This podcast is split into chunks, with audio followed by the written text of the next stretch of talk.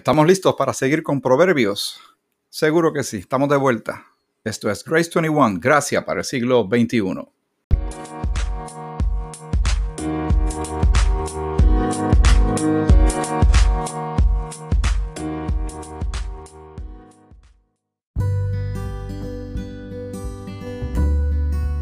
El Señor te bendiga.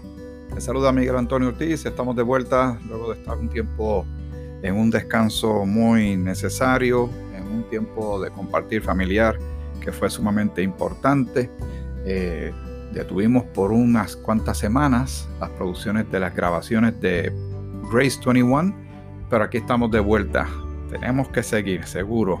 Eh, muchos cambios desde la última vez que estuvimos juntos. Espero que estés bien, que te encuentres bien tú y toda tu familia, que estés gozando de gran salud ya eh, cuando comenzó este proyecto fue porque comenzó una pandemia y se han hecho tantos ajustes y órdenes ejecutivas y restricciones y luego se, se iban flexibilizando las cosas un poco. Pero ahora pues cada vez se ve el panorama más favorable y espero en el Señor que siga mejorando ese panorama ese cambio de una situación menos eh, tensa, menos, eh, de, menor restricción, teniendo los cuidados que tenemos que eh, tener constantemente hasta que vaya pasando completamente la emergencia. El uso de mascarillas, eso ya está teniendo unos grandes cambios. El lavado de manos continuará y el distanciamiento pero ya ha habido cambios y seguirán habiendo más cambios, eliminando toques de queda, eh, permitiendo que las personas vacunadas tengan mayor libertad, eh, pero esto trae otros cambios de paradigma que tenemos que eh, considerar y respetar. Habrán personas que no se van a poner la vacuna y ellos tienen todo el derecho así de terminarlo y pues seguirán usando la mascarilla porque se tienen que proteger y todo el mundo tiene que comprender este segmento de la población. Aquellos que se han vacunado y les permitan más libertad, especialmente eh, a las afueras, que no necesitan tener mascarilla o eventualmente eso es lo que va a pasar, es lo que se ha estado dando en otros sitios, donde las personas ya vacunadas eh, no se les exige que tengan la mascarilla todo el tiempo, a menos que vayan a lugares cerrados, donde haya mucha aglomeración o donde el lugar donde van a acceder, a accesar, perdón, eh, se los exija. Así que son cambios que se van dando paulatinamente, pero que cada segmento, cada grupo tiene que respetar la consideración del otro, lo que determinó cada cual. Yo he hablado con personas que me dicen que van a seguir usando eh, indefinidamente la mascarilla, se sienten seguros con ella para protegerse de muchas cosas. Y otros pues realmente están locos por salir de la mascarilla y están esperando que llegue el día que se pueda dar un apretón de manos y un abrazo, ahí tenemos otro aspecto. Si hay personas que van a decidir de ahora en adelante que no les gusta que le den la mano o que los abracen y cuando así lo anuncien, la otra parte tiene que respetarlo. Eh, tomará tiempo, como así nos tomó tiempo estar en el punto que nos encontramos luego de más de un año y varios meses en esta situación, pues entonces en lo que llegan los próximos paradigmas, las nuevas formas eh, de, interacción social post pandemia, pues tenemos que cada uno ser muy comprensivos, tolerantes, pacientes, mostrando amor y respeto para cada segmento. No es que uno sea superior o mejor que el otro. Cada cual percibe esta situación a su manera. Y es una gran escuela, siempre fue una gran escuela lo que estamos viviendo y lo que hemos vivido durante los pasados meses. Al principio fue increíblemente terrible, pero ya, no sé tú, pero ya uno se va sintiendo un poco más relajado. Alerta, pero no con la tensión o el miedo, porque llegó un punto en que uno tenía realmente miedo. Eh, pero nada, aquí estamos nuevamente para seguir con los estudios bíblicos. Siempre agradecido de esta oportunidad. Vamos a ver hasta dónde llegamos. Eh, estamos en Proverbios que eh, tiene muchos capítulos. Tal vez lo que vamos a hacer es acelerar un poco o tal vez tomar ciertos versículos de los capítulos, pero pidiéndote que por favor siempre tengas tu Biblia a la mano y sigas haciendo tu tiempo de devocional personal en tu casa o con tu familia o un grupo de amistades. No desaproveche lo que has aprendido durante todo este tiempo. No nos relajemos tanto que estábamos locos por salir de la emergencia para seguir con nuestras vidas porque entonces se perdió algo grandioso. El valor de la escuela que hemos tenido, del análisis que hemos hecho cada uno de nosotros, cómo nos sentíamos, cómo manejamos emocional y mental y espiritualmente la emergencia. ¿Qué significó esto para nuestras familias? Para la comunidad y para nuestras congregaciones, para las iglesias. Los cambios, los ajustes, los retos, eh, lo bueno y lo no tan bueno. De lo no tan bueno, pues muchas iglesias eh, han perdido mucha de su feligresía. Algunos se adaptaron al formato de estar mejor en sus casas, cómodamente y se sienten más seguros y entonces ya no, no va a haber tanta presencia física aunque siguen siendo miembros o parte o apoyan un ministerio, no necesariamente los vas a ver en la, en la iglesia, pero otros, pues, pues, cada cual está tomando sus determinaciones. Muy, pero que muy interesante. Le damos gracias al Señor por toda, todos sus cuidados, su protección, la sabiduría que nos ha dado y esta gran oportunidad que me ha permitido a mí eh, por llevar a cabo estos, estas grabaciones, que todo comenzó con pequeños sermones flash, ahora estos podcasts que llevan más de un año y pico. Grace 21, gracias para el siglo XXI, gracias a mi hija Angela, a mi hija Elika, a mi esposa Elga, a toda la familia, a los que apoyan eh, en Puerto Rico y fuera de Puerto Rico y, le comparten estas grabaciones con otros, eh, Betsy, Collazo, eh, Papo, toda la familia, gracias de todo corazón por la ayuda y el apoyo y la motivación para llevar a cabo este esfuerzo. Y son tantos, tantas las personas que uno aprecia eh, el aporte que han hecho para que uno continúe con este esfuerzo, como el hermano Sergio en Florida, también el hermano Omar allá en Florida, eh, y muchos más. Gracias de todo corazón. Aquí vamos. Eh, me tomó una introducción bastante extensa, pero es que estuvimos fuera un tiempo, así que ahí vamos, este, donde el Señor nos permita llegar, siempre pidiéndole sabiduría para mí y para ti y para que crezcamos. Que muchas vueltas ha estado dando este mundo recientemente, en los pasados meses. Muchas cosas a nivel global. Había tensión recientemente con lo que sucedió entre el grupo Hamas y, y los israelíes, el pueblo de Israel, y esos cohetes que se tiran. Y eso es una guerra que lleva siglos y comenzó con la época de Abraham, eh, Sara, la esclava, el hijo de la promesa y todo lo que el Señor le había dicho que de él iba a venir una descendencia que no se podía contar. Pero se cometió un grave error. Sara y Abraham pues no esperaron a que el Señor cumpliera su promesa de que iban a tener una descendencia, un hijo, a pesar de que tenían muchísimos años encima, ancianos. Eh, físicamente era imposible que tuvieran un, un sistema eh, de salud humano disponible y listo para poder tener hijos pero cuando el Señor promete algo, lo va a cumplir a su manera y a su debido tiempo. Pues, ¿qué sucede? Que como no esperaron y a Sara le ofreció una de sus siervas a Abraham, él pudo haber dicho que no, pero no dijo que no, pues entonces hay dos grupos que son herederos. Ambos grupos, los que no son judíos, los que son más bien árabes, musulmanes, etcétera, que son anti-israelíes, dicen que Abraham es su padre. Y tienen razón en el sentido de que vienen de la línea del hijo que tuvo la esclava. Pero Israel dice que Abraham, los judíos, dicen que Abraham es su padre. Y es cierto porque de ahí vino el hijo de la promesa, vino Isaac. Y toda esa lucha de estos dos grupos tratando de, de mantenerse y establecerse lleva siglos algún día va a cesar. Pero antes de que eso suceda, vendrá un tiempo de paz, una paz ficticia, artificial, hecha por el anticristo, un acuerdo que él va a hacer. Y cuando hablen de paz y seguridad, dice la escritura en Primera de Tesalonicenses el capítulo 5, vendrá sobre de ellos destrucción repentina y no escaparán. Búscalo, léelo porque dice, y no escaparán.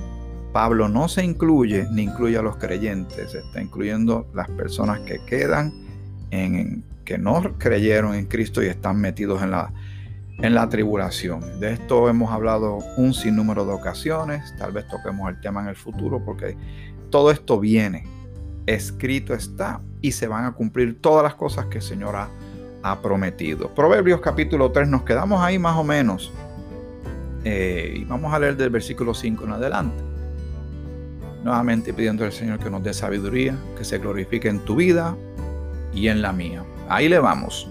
Fíate de Jehová de todo tu corazón. No te apoyes en tu propia prudencia. ¿Qué dice esto? Que, no, que cuando vayamos a confiar en el Señor, no podemos andar eh, en ambivalentes, inconsistentes. Si estoy bien y las cosas andan bien, creo y confío en el Señor. Si todo anda mal o la cosa no está como a mí me gusta, pues entonces pierdo confianza en el Señor. Eso es un error gravísimo que cada uno de nosotros tiene que evitar a toda costa cometer. Tenemos que ser consistentes en esa confianza, en fiar nuestras vidas, depositar todo nuestro pasado, presente y futuro en las manos del Señor. Fíate de Jehová de todo tu corazón. Ahí no hay espacio para zonas grises. Recuerden, Dios opera en los absolutos. Lo gris, ese es el ser humano. el, mundo funciona así. Le gusta crear muchas zonas grises para justificar muchas cosas. Pero Dios es Dios, es santo en todos sus aspectos. Lo que le agrada, le agrada completamente y lo que Él rechaza, lo rechaza completamente. Fíate de Jehová de todo tu corazón, no te apoyes en tu propia prudencia, sea, en la sabiduría de uno, en la sagacidad de uno, en la astucia de uno. Lo que uno hace es cometer graves errores y sufrir muchísimo. Reconócelo en todos tus caminos y Él enderezará tus veredas. Así que es la conciencia consistente de la presencia consistente de Dios en tu vida y en la mía. Siempre partiendo de la premisa de quien me está escuchando es cristiano. Pero si tú no eres creyente, la escritura dice cuántas veces habremos dicho esto en estos programas, pero siempre lo vamos a repetir porque escrito está. Hechos capítulo 16. Cree en el Señor Jesucristo y serás salvo tú y tu casa. El Evangelio es que Cristo murió en la cruz por tus pecados y los míos. Fue puesto en, la tumba y resucitó al tercer día. Ese es el Evangelio. ¿Crees esto? ¿Crees que Jesucristo puede salvar tu vida perdonar todos tus pecados y darte vida eterna? Cree en el Señor Jesucristo y serás salvo. Reconócelo en todos tus caminos, o sea, en toda tu vida, en lo que en tu familia, en tu trabajo, en tu andar, en tu pensar, en tu sentir, en todo, en todo. Reconocemos al Señor en todos nuestros caminos, ¿verdad? Y Él enderezará tus veredas. Si algo anda mal, si andamos, ¿verdad? Descarriados, o desalineados en nuestras vidas, el Señor nos va a ayudar a ecualizar nuestras vidas, a ponernos en sintonía con Él, andando en el Espíritu, como dice el apóstol Pablo. No seas sabio en tu propia opinión. Teme a Jehová y apártate del mal. Es, increíble que con eh, las herramientas tecnológicas que existen el día de hoy, todo el mundo se siente que tiene derecho a, emitir una opinión y así las eh, constituciones, por ejemplo, de Estados Unidos y Puerto Rico lo permiten, libertad de expresión, aunque últimamente, dependiendo qué grupo hable, pues le permiten que hable o no, sobre todo si son cristianos o son personas más bien de una línea, digamos, conservadora pues si de momento hacen un señalamiento de cosas que son demasiado liberales, o antibíblicas o anticristianas, entonces les quieren caer encima y taparle la boca. Así que todo depende, pero en términos generales, fundamentalmente tenemos libertad de expresión. Pero en la libertad de expresión, ¿cuántas cosas no se dicen que no se deberían decir? ¿Cuántas cosas se dicen sin medir la consecuencia de lo que se expresa y del daño eh, o la manera en que puede lastimar a una persona o a un grupo de personas? Pero llega el punto en que uno dice, pues que no importa, eso soy yo, es mi opinión. El creyente no se puede dar ese lujo, porque ya no vive para sí. sino para aquel que los salvó. Vivimos para Cristo bajo los parámetros de la gracia de Dios, que son de amor, de bondad, de templanza, mansedumbre, paciencia, fe, gozo, amor, todo, eh, pues entonces vemos que lo que el Señor quiere no es que nosotros estemos, eh, prevalezca nuestro parecer y nuestro punto de vista, que mucha gente que le gusta mucho presentar sus argumentos sin considerar lo que la otra persona eh, tenga que, que decir. Dice, no seas sabio en tu propia opinión. Este es el versículo 7 de Proverbios capítulo 3. Teme a Jehová y apártate del mal, porque será medicina a tu cuerpo y refrigerio para tus huesos. Tener el temor que, a, Dios eh, es el principio de la sabiduría. No terror, lo hemos explicado muchas veces, sino el temor. Temor porque Él es Dios y nosotros no. Él nos hizo a nosotros y no a nosotros mismos. Él es todopoderoso y Él es eterno. Todo lo sabe, todo lo es, soberano. Eh, el que eh, tiene eh, la última palabra en todo, es alfa y omega, principio y fin. Él siempre ha estado, siempre estará. Nosotros llegamos después, la humanidad fue creada más adelante, en un punto dado en el pasado eterno, pues comenzó todo esto, cuando Dios así lo determinó. Pero el ignorar a Dios, no temer a Dios, está metiendo y ha metido a mucha gente en graves aprietos. Se vive y se habla y se actúa y la gente se relaciona y toma determinaciones como si Dios no existiera. Y entonces cuando se meten en líos o nos metemos en líos, el daño eh, puede ser en muchas facetas, ¿verdad? Daños en relaciones, daño, eh, ruina financiera, eh, uno puede tomar determinaciones que pueden atentar contra la integridad física de uno y ahí entonces le duele a uno hasta, dice refrigerio para tus huesos. Uno puede caer en depresiones, en ansiedades por, por acciones que uno hace, por decisiones que uno hace o por decisiones que otros han hecho sin pedir permiso. Y entonces eh, el efecto, la onda expansiva de esas acciones agarra a mucha gente alrededor.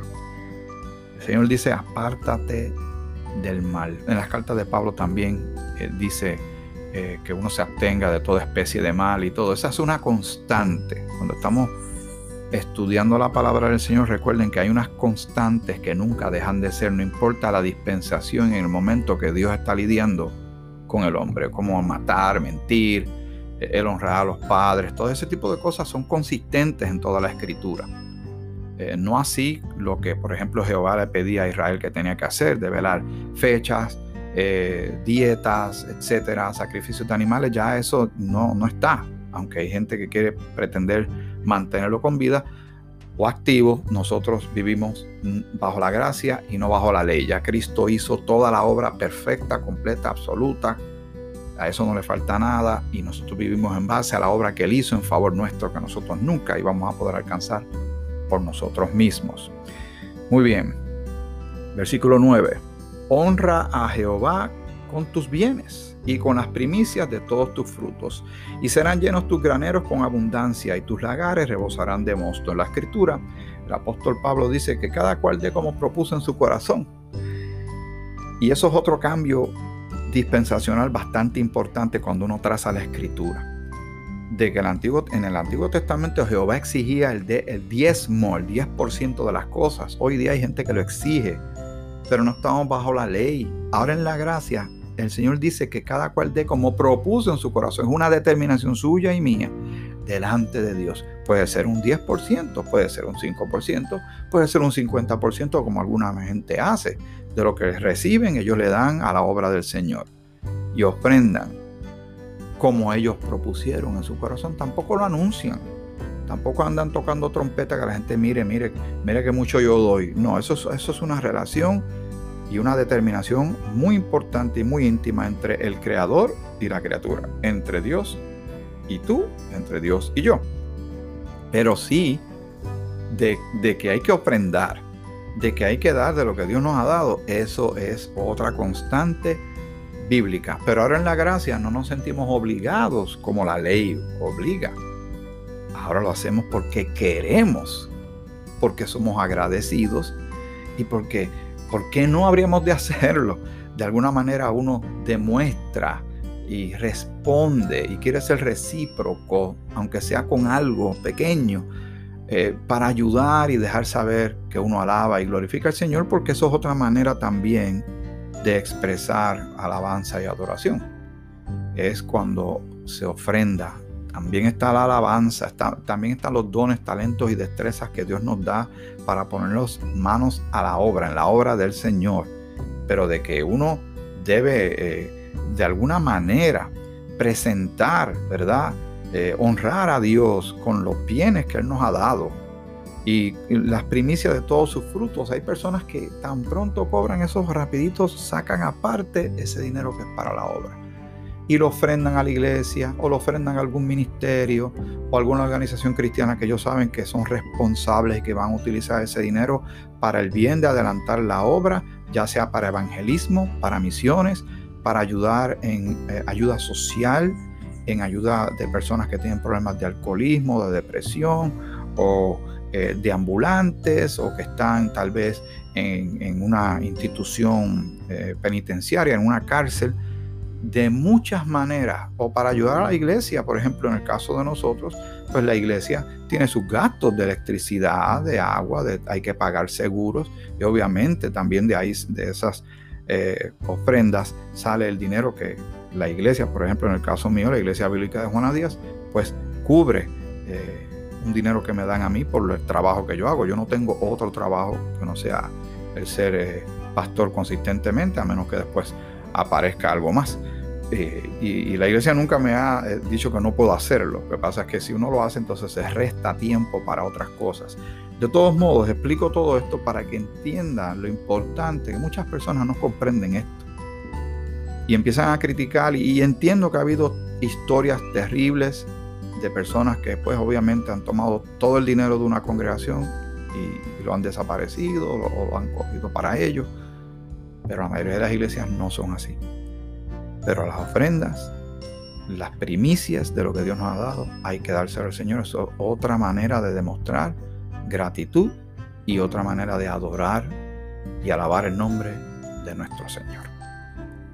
Vamos a dejarlo ahí para entonces seguir con el versículo 11 en adelante. Estamos en Proverbios, estamos de vuelta, estamos bien, gracias al Señor. Siempre hay situaciones familiares o de personas que uno conoce, que uno está pendiente a ellos y ora por ellos esperando que su panorama cambie pero ese es el mundo que hemos vivido, en el mundo que estamos viviendo porque el pecado está presente. En el mundo tendremos aflicción, dice la escritura. Pero el Señor ha vencido al mundo y el Señor quiere que confiemos en Él. En el Señor Jesucristo somos más que vencedores. Hasta aquí, Grace 21, gracias para el siglo XXI. Será hasta el próximo episodio. Gracias nuevamente por esta oportunidad de que me una nuevamente, me encontré contigo como si fuera en la acera, que te dije que te iba a alcanzar otra vez, pues entonces ya estoy caminando al lado tuyo. Que el Señor así nos bendiga, tanto a ti como a mí y a todas nuestras familias. Que el Señor te bendiga, te bendiga mucho.